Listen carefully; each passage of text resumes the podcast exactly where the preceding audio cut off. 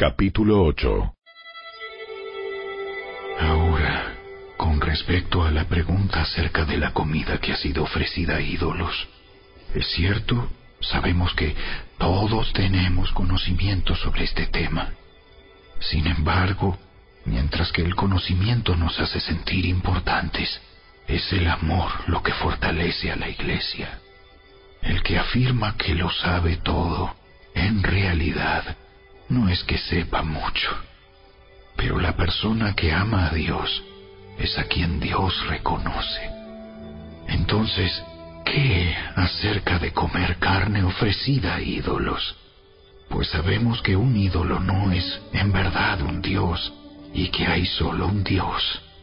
Puede que existan esos llamados dioses, tanto en el cielo como en la tierra, y algunas personas de hecho rinden culto a muchos dioses y a muchos señores. Pero para nosotros hay un Dios, el Padre, por quien todas las cosas fueron creadas y para quien vivimos. Y hay un Señor, Jesucristo, por medio de quien todas las cosas fueron creadas y por medio de quien vivimos. Sin embargo, no todos los creyentes saben esto. Algunos están acostumbrados a pensar que los ídolos son reales. Entonces, cuando comen un alimento que fue ofrecido a ídolos, lo consideran adoración a dioses verdaderos y violan su débil conciencia. Es cierto que no podemos obtener la aprobación de Dios por lo que comemos. No perdemos nada si no lo comemos y no ganamos nada si lo comemos. Pero ustedes deben tener cuidado de que su libertad no haga tropezar a los que tienen una conciencia más débil. Pues si otros te ven con tu conocimiento superior, comiendo en el templo de un ídolo, ¿Acaso no se sentirán alentados a violar su conciencia al comer un alimento que se ofreció a un ídolo? Así que a causa de tu conocimiento superior, se destruirá un creyente débil por quien Cristo murió. Cuando ustedes pecan contra otros creyentes al alentarlos a hacer algo que para ellos está mal, pecan contra Cristo. Por lo tanto, si lo que como hace que otro creyente peque, nunca más comeré carne mientras viva, porque no quiero hacer que otro creyente tropiece.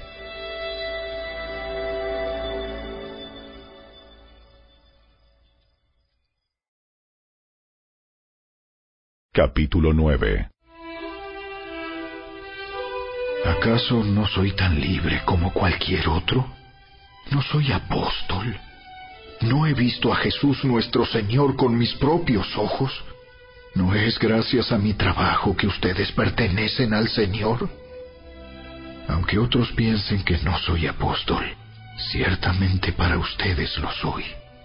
Ustedes mismos son la prueba de que soy apóstol del Señor. Esta es mi respuesta a los que cuestionan mi autoridad. ¿Acaso no tenemos derecho de hospedarnos con ustedes y compartir sus comidas? ¿No tenemos derecho a llevar con nosotros a una esposa creyente como lo hacen los demás apóstoles y los hermanos del Señor y como lo hace Pedro? ¿O Bernabé y yo somos los únicos que tenemos que trabajar para sostenernos? ¿Qué soldado tiene que pagar sus propios gastos?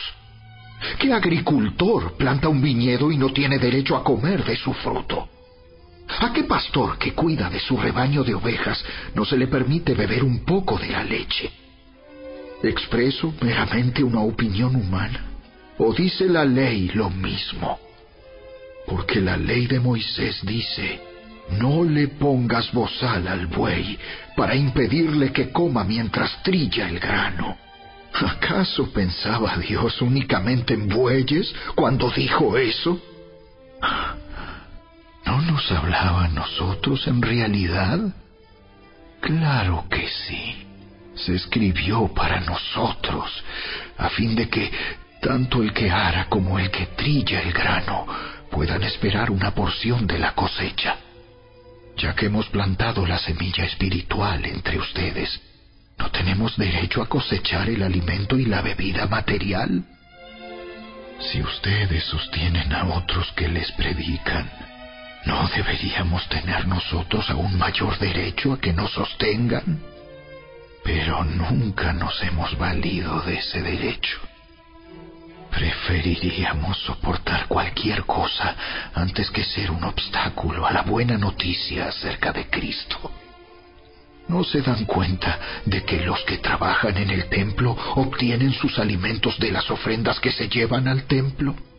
Y los que sirven en el altar reciben una porción de lo que se ofrece como sacrificio.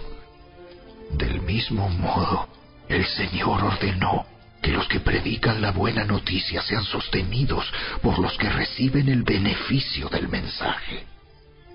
Sin embargo, yo jamás me he valido de ninguno de esos derechos. Y no escribo esto para sugerir que es mi deseo comenzar a hacerlo ahora. De hecho, preferiría morir antes que perder mi derecho a jactarme de predicar sin cobrar. Sin embargo, predicar la buena noticia no es algo de lo que pueda jactarme. Estoy obligado por Dios a hacerlo. Qué terrible sería para mí si no predicara la buena noticia. Si lo hiciera por mi propia iniciativa, merecería que me paguen, pero no tengo opción, porque Dios me ha encomendado este deber sagrado. ¿Cuál es entonces mi paga? Es la oportunidad de predicar la buena noticia sin cobrarle a nadie. Por esa razón, nunca reclamo mis derechos cuando predico la buena noticia. A pesar de que soy un hombre libre y sin amo, me he hecho esclavo de todos para llevar a muchos a Cristo. Cuando estaba con los judíos vivía como un judío para llevar a los judíos a Cristo. Cuando estaba con los que siguen la ley judía, yo también vivía bajo esa ley. A pesar de que no estoy sujeto a la ley, me sujetaba a ella para poder llevar a Cristo a los que están bajo la ley. Cuando estoy con los gentiles, quienes no siguen la ley judía, yo también vivo independiente de esa ley para poder llevarlos a Cristo. Pero no ignoro la ley de Dios. Obedezco la ley de Cristo. Cuando estoy con los que son débiles, me hago débil con ellos, porque deseo llevar a los débiles a Cristo. Sí, con todos trato de encontrar algo que tengamos en común y hago todo lo posible para salvar a algunos. Hago lo que sea para difundir la buena noticia y participar de sus bendiciones. ¿No se dan cuenta de que en una carrera todos corren, pero solo una persona se lleva el premio? Así que corran para ganar. Todos los atletas entrenan con disciplina lo hacen para ganar un premio que se desvanecerá, pero nosotros lo hacemos por un premio eterno. Por eso yo corro cada paso con propósito. No solo doy golpes al aire, disciplino mi cuerpo como lo hace un atleta. Lo entreno para que haga lo que debe hacer. De lo contrario, Temo que después de predicarles a otros, yo mismo quede descalificado.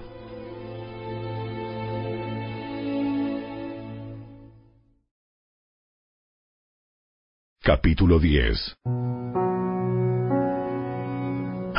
Hermanos, no quiero que se olviden de lo que les sucedió a nuestros antepasados hace mucho tiempo en el desierto todos fueron guiados por una nube que iba delante de ellos y todos caminaron a través del mar sobre tierra seca.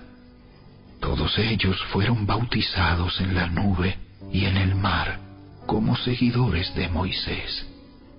Todos comieron el mismo alimento espiritual. Y todos bebieron la misma agua espiritual, pues bebieron de la roca espiritual que viajaba con ellos, y esa roca era Cristo. Sin embargo, Dios no se agradó con la mayoría de ellos y sus cuerpos fueron dispersados por el desierto.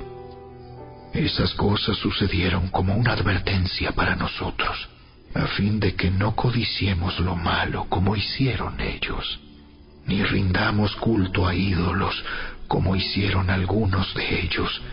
Como dicen las escrituras, el pueblo celebró con abundante comida y bebida y se entregó a diversiones paganas. Y no debemos cometer inmoralidad sexual como hicieron algunos de ellos, lo cual causó la muerte de veintitrés mil personas en un solo día. Tampoco deberíamos poner a prueba a Cristo, como hicieron algunos de ellos, y luego murieron mordidos por serpientes. Y no murmuren como lo hicieron algunos de ellos, y luego el ángel de la muerte los destruyó. Esas cosas les sucedieron a ellos como ejemplo para nosotros.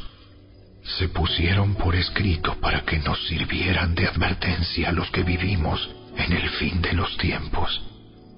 Si ustedes piensan que están firmes, tengan cuidado de no caer.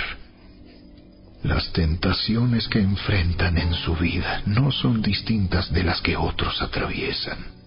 Y Dios es fiel. No permitirá que la tentación sea mayor de lo que puedan soportar. Cuando sean tentados, Él les mostrará una salida para que puedan resistir. Por lo tanto, mis queridos amigos, huyan de la adoración a los ídolos. Ustedes son personas razonables. Juzguen por sí mismos si lo que digo es cierto. Cuando bendecimos la copa en la mesa del Señor, ¿no participamos en la sangre de Cristo? Y cuando partimos el pan, ¿no participamos en el cuerpo de Cristo? Aunque somos muchos, todos comemos de un mismo pan, con lo cual demostramos que somos un solo cuerpo. Piensen en el pueblo de Israel. ¿No estaban unidos al comer de los sacrificios del altar? ¿Qué es lo que trato de decir? ¿Que la comida ofrecida a ídolos tiene alguna importancia o que los ídolos son dioses verdaderos? No, de ninguna manera. Lo que digo es que esos sacrificios se ofrecen a los demonios, no a Dios. Y no quiero que ustedes tengan parte con los demonios. Ustedes no pueden beber de la copa del Señor y también de la copa de los demonios. No pueden comer de la mesa del Señor y también de la mesa de los demonios. ¿Qué? ¿Acaso nos atreveremos a despertar los celos del Señor? ¿Piensan que somos más fuertes que Él? Ustedes dicen, se me permite hacer cualquier cosa, pero no todo les conviene.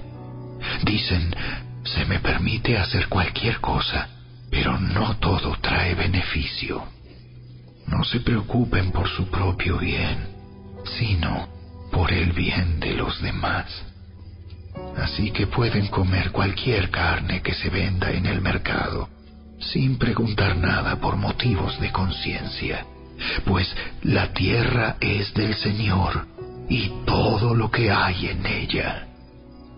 Si alguien que no es creyente los invita a cenar a su casa, acepten la invitación si desean.